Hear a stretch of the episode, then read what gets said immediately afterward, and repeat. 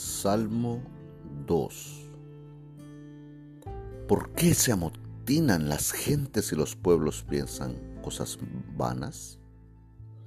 Se levantarán los reyes de la tierra y príncipes consultarán unidos contra Jehová y contra su ungido, diciendo, rompamos sus ligaduras y echemos de nosotros sus cuerdas.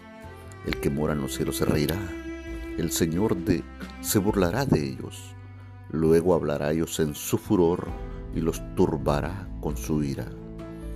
Pero yo he puesto mi rey sobre Sión, mi santo monte. Yo publicaré el decreto. Jehová me ha dicho, mi hijo eres tú. Yo te engendré hoy. Pídeme y te daré por herencia las naciones y como posesión tuya los confines de la tierra. Los quebrantarás con vara de hierro, como vasija de alfarero los desmenuzarás.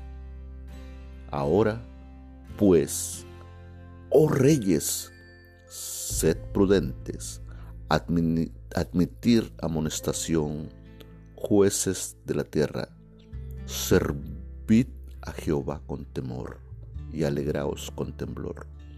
Honrad al Hijo para que no se enoje y perezcáis en el camino, pues se inflama de pronto su ira. Bienaventurados todos los que en Él confían. Amén. Salmo 2.